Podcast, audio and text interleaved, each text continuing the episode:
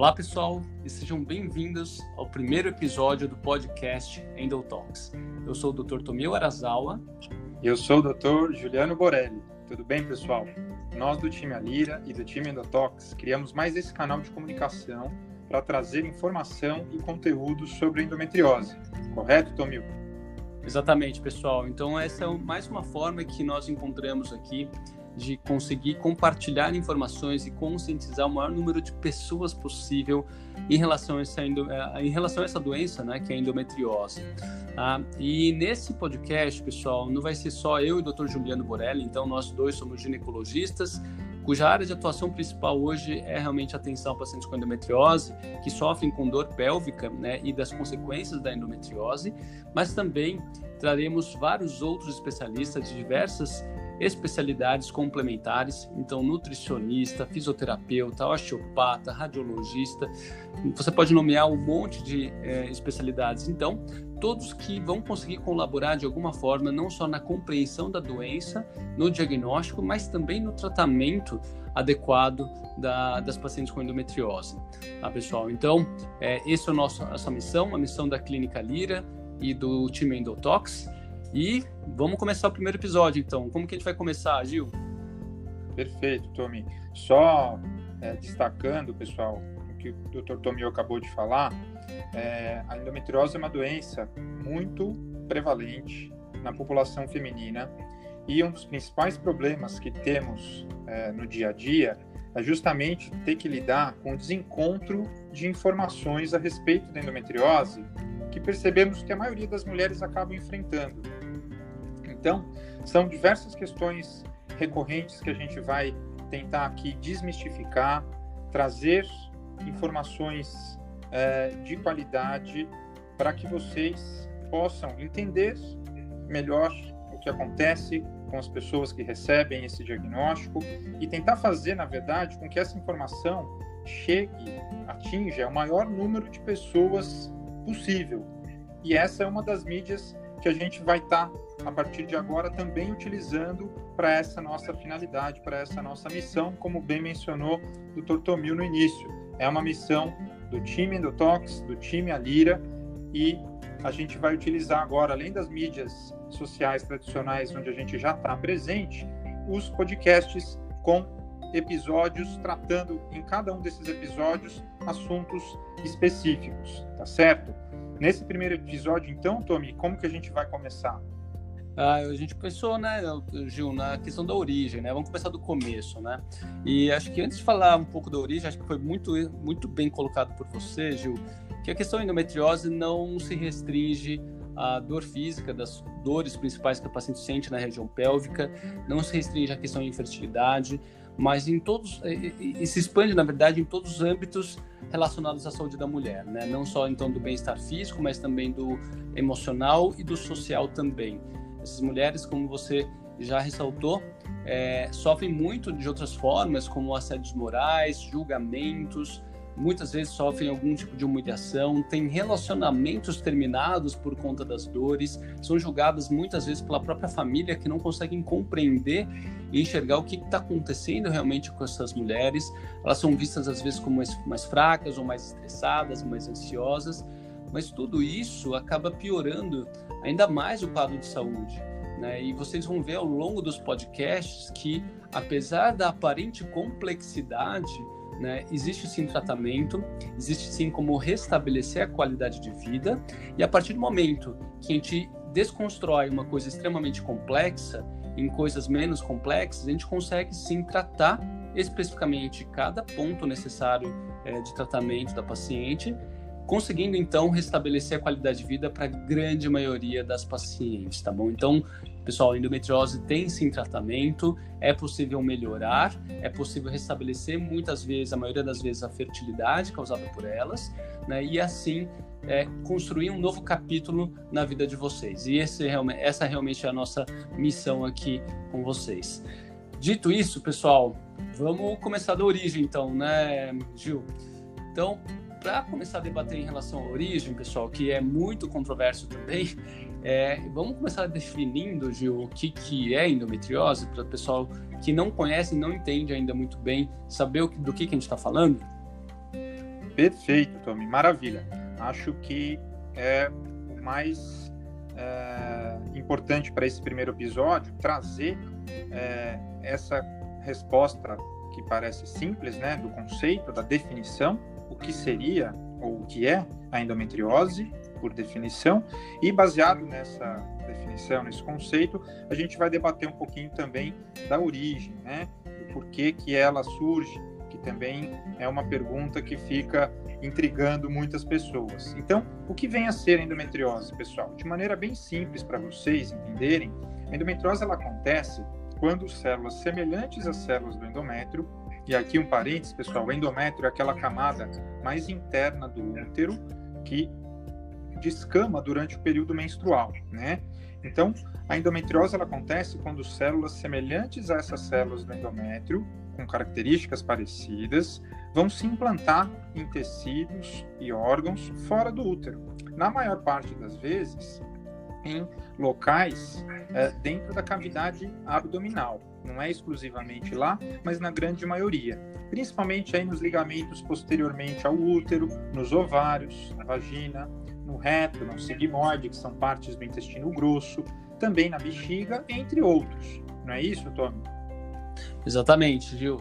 É, e, e, falando um pouco mais desse conceito, assim, é importante ressaltar que a endometriose, apesar de ser um tecido semelhante ao endométrio, né, até pelo nome endometriose, esse tecido não é igual ao endométrio. Então, é, o conceito de endometriose não é igual ao endométrio fora do útero. Então, um tecido semelhante, mas não é igual. Ele reage de formas semelhantes ao estímulo hormonal, mas não completamente, até porque a representação dele em termos de estrutura, né, estrutura celular, como é vista no microscópio, é diferente do endométrio. É, a representação genética, então os genes que estão ativos nas lesões de endometriose muitas vezes são diferentes das lesões do, do endométrio no, normal, tá? Isso é importante entender então, tá, pessoal? Ele, é, apesar de ser parecido, ele não é igual. Isso vai um pouco contra uma das teorias que mais são ouvidas e, e, que a maior parte das pessoas, inclusive profissionais de saúde, tem como conceito de que a endometriose sempre vem da menstruação retrógrada. O que, que, é isso? Menstruação retrógrada seria aquela menstruação que, em vez de sair por via vaginal, na menstruação, ele volta pelas trompas. Né? Esse sangue voltando pelas trompas, ele cairia dentro do, da pelve da paciente e esse sangue que contém essas células do endométrio se implantariam na pelve da paciente, tá? Então, essa teoria, que é uma, uma das teorias mais antigas, é, ela não consegue responder todos os casos de endometriose que a gente conhece, né? Ela pode sim participar, a gente não está anulando a teoria, né? Mas ela é muito simplista para explicar a grande diversidade de apresentações clínicas que a gente encontra nas nossas pacientes né, aqui no consultório, quando a gente vai operar, por exemplo, ou mesmo em situações que uh, essa teoria não cabe de forma alguma. Por exemplo, é, endometriose em mulheres que nasceram sem útero, que nunca menstruaram, e endometriose, por exemplo, em homens, que são quadros extremamente raros, mas que há sim é, evidências científicas da presença em algumas situações.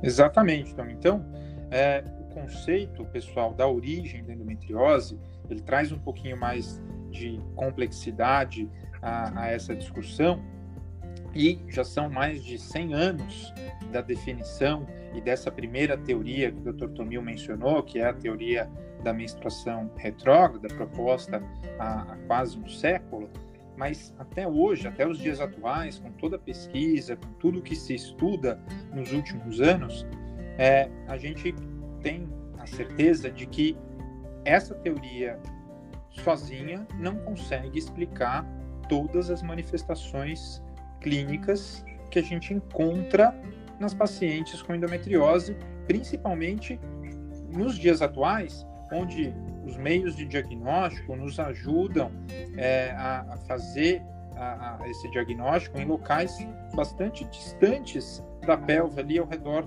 do útero, né? Então, às vezes até fora da cavidade abdominal, no tórax, apesar de mais raro, é, a gente tem hoje comprovação de que existem lesões nessas áreas.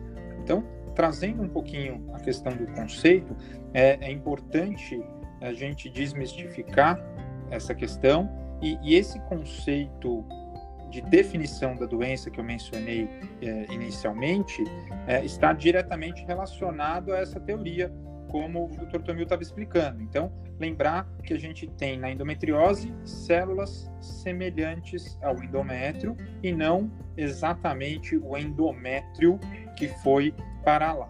De qualquer maneira, é importante a gente salientar que o conceito atual é, de origem, né, que a gente chama aí de fisiopatologia, que tenta explicar o porquê do aparecimento da doença, inclui aí uma somatória de teorias, tá? Então, são algumas muito importantes, é, comprovadamente já no contexto é, da complexidade que a gente tem da doença, em que a gente sabe que, sem dúvida, fazem parte é, da origem e da formação desses focos, desses, desses achados aí de endometriose. Então, a gente sabe hoje que, do ponto de vista imunológico, existem componentes e alterações importantes, fundamentais para que a doença ocorra, tá? Assim como alterações hormonais e principalmente alterações genéticas. Todas elas em conjunto vão contribuir para o surgimento, para o aparecimento e para o desenvolvimento da doença em determinadas mulheres. Correto, Tony? Exatamente, Gil. Então, pessoal, assim, é, existem várias teorias, a gente vai explicar cada uma delas né, com detalhes dos próximos episódios, tá? É, mas o importante, na verdade, aqui, o, e o que a gente quer trazer para vocês, é que não existe, na verdade, até hoje, uma teoria que esteja certa ou errada por completo. Tá? Nossa opinião, na verdade, é que cada teoria tem sim a sua verdade em determinado grau, em determinada paciente. Tá? Então, na verdade, a gente vai ter uma somatória de teorias que vão se encaixar em cada paciente para formar e trazer uh, formar o, o, conjunto aí que explica o quadro de, de endometriose em cada paciente, né, mas de forma muito individual. Tá? Então, é, a gente não anula qualquer teoria, mas a gente questiona se é aquela teoria especificamente responde sozinha. E a partir do momento que a gente começar a explicar para vocês, vocês começarem a entender cada uma delas, vocês vão entender que em conjunto elas fazem todo sentido. Né? Então a somatória delas é que realmente traz uma resposta muito mais abrangente né, de compreensão da doença e, por consequência, é, direciona então o tratamento e controle da doença é, para essas pacientes, tá, pessoal? Então, o que eu faço uma comparação, na verdade, é como um quebra-cabeça. Né? A gente vai juntando cada pecinha, então a gente vai juntar a questão da menstruação, a questão da, da parte hormonal, a pecinha da parte genética, a pecinha da parte imunológica, da disseminação sanguínea, linfática, da metaplasia celômica, de várias outras teorias que podem eventualmente fazer sentido, somado a outras questões envolvidas aí, muito relacionadas, na verdade, com o estilo de vida também, que é um fator epigenético, que é fundamental para muitas doenças crônicas, e a partir de então, panorama global da endometriose fica mais fácil de entender, fica muito mais claro e tudo começa a fazer mais sentido para os próximos passos, que seria o diagnóstico e depois o tratamento e controle. Ah, então, realmente, é, isso vai gerar muito debate, muita conversa, né, Gil? Muitos episódios, certamente, né? Mas, de novo, isso vai de encontro com a nossa missão de disseminar informação, desmistificar a doença e pode vai parecer assim realmente que é muito complexo e de fato é, mas toda coisa que é muito complexa é formada por várias outras coisas simples, tá? E a partir do momento que a gente quebra a complexidade em questões simples, a compreensão de todos nós, sem exceção, não só dos profissionais de saúde envolvidos, mas também de vocês, pacientes, é, se torna muito melhor. E essa educação e trazer essa informação de forma é, relevante é fundamental, inclusive no processo de vocês para ter uma melhora clínica, tá? Então, isso já existe muitas evidências de que a educação do paciente em relação à sua própria doença e a compreensão do que está acontecendo com você, o autoconhecimento, faz parte do processo terapêutico de qualquer doença, especialmente do, do, de doenças crônicas. Exatamente, estou me pegando só um gancho dessa, dessa última frase aí que você mencionou, é justamente o que eu queria reforçar para vocês, pessoal. É, de repente, alguém pode se perguntar o porquê da gente estar tá, é, debatendo nesse primeiro episódio esse assunto do conceito e, e, da origem, né? Mas nós que trabalhamos com isso há pelo menos 15 anos, ouvimos, na maioria das vezes, já na primeira consulta, quando a paciente tem a suspeita ou recebe o diagnóstico, o porquê, doutor? Por que, que eu tenho isso? Por que, que isso apareceu em mim? Então, é justamente isso que o Dr. Tomil estava explicando, que já existem estudos que confirmam isso. É, a partir do momento que o paciente entende aquilo que está acontecendo dentro dele, fica mais fácil é, colaborar com o tratamento, fica mais fácil do paciente modificar diversas atitudes no seu dia a dia que podem somar e colaborar com a melhora clínica. Então, esse entendimento que a gente quer trazer aqui para vocês do conceito e, e, do porquê a doença surge é, em determinadas é, mulheres, em determinados indivíduos, vai ajudar, na verdade, é, no tratamento. E isso também ajuda a nós, profissionais, identificarmos em cada paciente qual desses componentes está mais importante, qual desses componentes a gente vai precisar, de alguma maneira mais específica, é, priorizar na questão da escolha terapêutica. Isso aliado a alguns objetivos que cada paciente pode ter, e aí a gente vai mais para frente ter podcasts específicos para falar sobre as formas terapêuticas, né? Ainda não vai ser nesse primeiro episódio, mas então queremos reforçar que nossa missão aqui dentro do time Alira, do time Endotox, reunimos diversos profissionais especializados em áreas é, diferentes, não só nós médicos, eu e o Dr. Tomil, mas também vamos trazer aí nutricionistas, fisioterapeutas, psicólogas, enfim, nós estaremos entrevistando e debatendo diversos assuntos correlacionados à doença, incluindo a maior parte das dúvidas que a gente vê no dia a dia. E a nossa ideia é transformar o cenário, que é um cenário que, na maioria das vezes, é, que é criado em torno da endometriose, é um cenário negativo, a gente quer transformar esse cenário para um cenário positivo, com esperança, mostrando que existe um caminho, tá? Lembrando vocês que vocês não estão sozinhos, ok? Estamos aqui para ajudar a não só trazer informação, mas ajudar a transformar a vida de vocês correto? Exatamente, pessoal. É, bom, pessoal, a gente vai fazer a programação aí da, dos próximos episódios, tá? Certamente começaremos aí pelo começo, pela origem. É, se vocês quiserem uh, compartilhar, a gente agradece né, o, o, compartilhar o podcast, participar com a gente nas outras mídias que a gente está presente também. Estamos, temos um grupo do Endotox no Telegram. É, o Endotox tem um evento presencial também, que infelizmente tivemos que postergar por conta né, da, da pandemia do coronavírus, mas deve acontecer em algum momento do segundo semestre, agora de 2020, é, além das outras mídias no Instagram, no Facebook, tá? Então, é, pode acompanhar a gente, a gente compartilha informações e tira dúvidas diariamente é, da, das pessoas, tá? Porque, de novo, a nossa missão é desmistificar, passar informação e de fato empoderar vocês aí de informações relevantes, tá? Porque falta uh, informação de má qualidade é o que falta realmente por aí, tá? E às vezes a informação de má qualidade, às vezes não. Sem, a informação de má qualidade sempre vai atrapalhar mais do que vai ajudar, né? Porque vai gerar muito mais confusão do que esclarecimento. Então estamos aqui justamente e unimos esse time de especialistas. Então são todos profissionais com uma excelente graduação que estudam profundamente é, todos os os, os, quesitos de doença, da, de saúde e doença relacionados à endometriose e estamos aí juntos, tá, pessoal?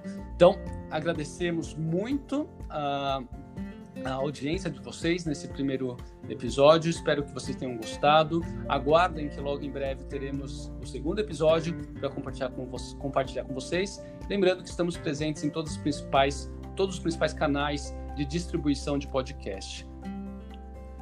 Perfeito, Tomi. Então, pessoal, é, deixar de novo o agradecimento. Espero que tenham gostado, que possam aproveitar esse primeiro episódio e que isso já seja uma primeira sementinha para ajudar a cada uma de vocês. E como o Dr. Tomil mencionou agora no final, em breve traremos uma programação completa aí com diversos episódios tratando dos diversos temas. Tá bom, pessoal? Um abraço em todos. Grande abraço, pessoal.